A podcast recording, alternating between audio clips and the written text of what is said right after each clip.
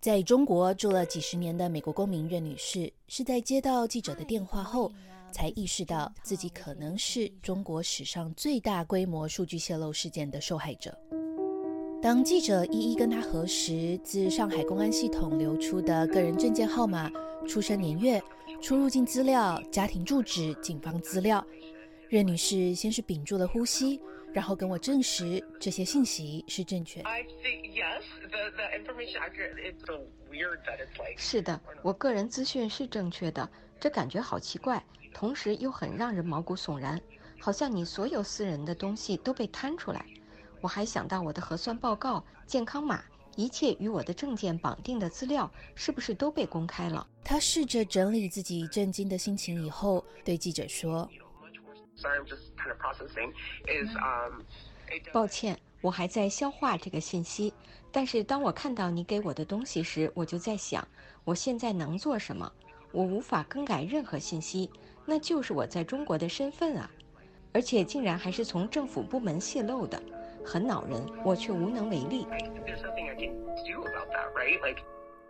六月三十日，一位自称 China Dan 的卖家。在一个骇客论坛上，以英文发帖称要出售一笔来自上海公安部门、涵盖十亿中国人信息、二十三 TB 的数据库，喊价十个比特币，价值约二十万美元。卖家仅说这个数据库被托管在阿里云上，没有具体说明数据是如何取得的。不过，他上传了三个资料夹，各约二十五万的样本，总计七十五万笔资料，供各方验货。本台浏览了三组样本，其中第一个资料夹包含遍及全国各地人的姓名、电话、地址，还有包含直接放在楼下即可等疑似快递的信息。第二个资料夹里面则有全国的个人身份证信息，一些有附上工作或酒店入住的照片，一些则标注来自某某人口办单位，一些还有标注重点监控的七类重点人员。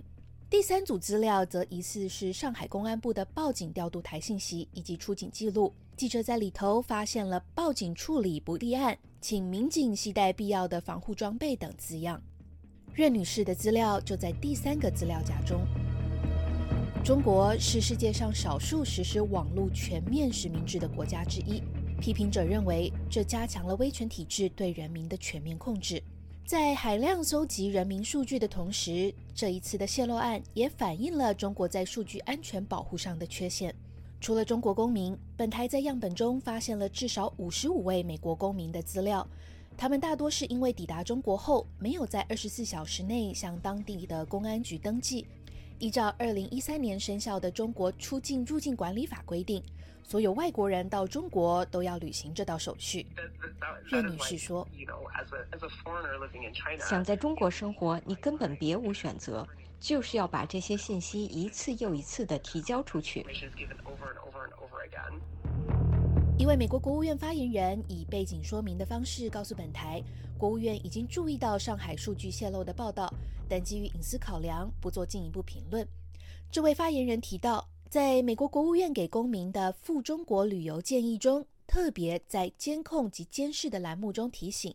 当地的安全人员仔细监控着外国访客，酒店房间、会议室、出租车、电话、数位支付、互联网的使用都可能在监控之下。过去曾经有过美国公民在私人的电子信息中批评中国政府，而被中国安全人员拘留或驱逐的案例。上海市政府、公安部门以及中国国家互联网资讯办公室都未回复本台的置评请求。在泄露的警情资料中，有许多诈骗、盗窃的案子，有家暴、虐儿、强奸的记录，也有两起公民因为翻墙到推特网站转发或发布涉政、涉领导人信息而被公安传唤的案例。最早的案子可以追溯到一九九五年，最近的则是二零一九年。所以我这个电话是你们是哪里知道的？你是谁？本台随即拨打了七十五万笔样本数据库中的电话号码，进一步进行核实。有的电话已无法拨通，有的证实是本人，但听到是询问数据泄露后立刻挂断。至少有十个人向本台核实被泄露的资料正确。其中一位女士说，在数据泄露的一个礼拜，她每天都接到两三通陌生电话，不堪其扰。在香港一家科技公司的创办人黄河告诉记者：“呃，我觉得这三组数据里面比较跟以前看到的那些数据比较不一样的是，一个是报警信息。对于上海公安部可能拥有全国快递的个人信息，多位受访的网络安全专家表示不意外。不过，他们都对这场数据泄露案的细节保持谨慎的观察态度。对，就是说他真的想卖这个东西赚钱的人，肯定。”它是越隐秘越好，而不是我告诉全世界我有这个东西。黄河解释，大多有价值的数据更常会在更有行规、有技术门槛的暗网上做交易，而且对骇客而言，数据泄露以后最有价值的，可能不是公开贩售这些数据，而是在被害平台不知道的情况下，用这些数据做一些有价值的违法的事情。目前各方证据显示。这组十亿人的数据可能在一年多前就已经泄露了，而且发生泄露的原因可能是一个常见的失误。美国 CNN 引述网站 LeakIX 分析，上海警方的数据库早在2021年的四月就已经暴露。网络安全研究公司 Security Discovery 的创办人迪亚陈科也在推特上证实，今年四月他们就关注到这组数据库暴露在风险当中，而且没有设置密码。一位熟知中美数据产业工作的从业人员向记者解释：“这个数据在外面来讲，让流转了很长时间了。现在等于说是因为拿到一个比较面向很多人的一个论坛上面拿出来卖，所以才引起了更多人的关注。这个数据可能泄露已经很久很久了。”这位熟知中美数据产业工作的从业人员向记者解释：“根据目前的线索，一个可能的泄露源头是。”当程序员使用弹性搜索服务器为上海公安局搭建大数据搜索系统时，把数据备份在阿里云上，却因为失误让数据后门大开，成为可以在数据可视化网站 Kibana 下载或浏览的资讯。本台查找了上海公安市的公开资料，发现阿里云曾在2019年7月以2253万的预算中标上海市公安局的智慧公安服务平台建设项目。其中就包含了搭建全要素智能搜索系统。二零二零年，在中国最大的程序员技术博客网站 CSDN 上，曾经有一个用户分享如何把数据备份到阿里云上。网友发现这篇文章无意间泄露了上海公安服务器的访问密钥。不管是透过程序员泄露密钥，或在设置搜索版面上的失误导致门户大开，过去都有类似的潜力可循。二零一七年，大疆公司发现安全漏洞，最后查出是前员工将代码分享到 GitHub 网站的公有仓库，造成泄露。二零一九年，江苏省公安厅也有一个包含九千万笔资料的数据被暴露在可公开访问的弹性搜索服务器上。二零二零年底，一份来自上海的一百九十五万共产党员名单被泄露。曾对这组数据库做分析的数据安全专家罗宾逊告诉本台，目前看来两者并不相关，只能说可能反映了上海在数据安全保护上的控制不佳。